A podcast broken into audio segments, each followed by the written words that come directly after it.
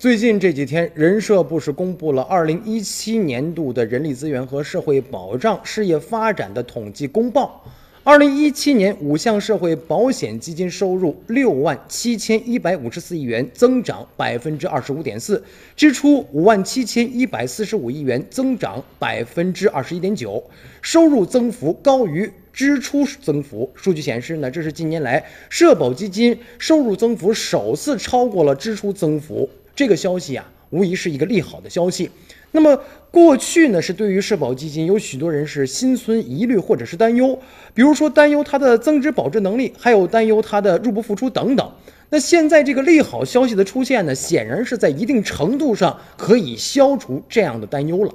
应该说，社保基金收入增幅首次超过支出的增幅，确实是来之不易。不过，这个最新的数据也确实表明了，只要是措施对路、监管有力，往后的社保基金增收的前景不用太悲观。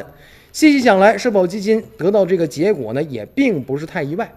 社保基金呢，是担负着兜底社会保障重要的职能，事关公共利益，所以其投资保值增值当然是必须要严谨。社会基金的收入增幅首次超过支出的增幅，是一个利好消息，更是一个可以细细总结的经验呐。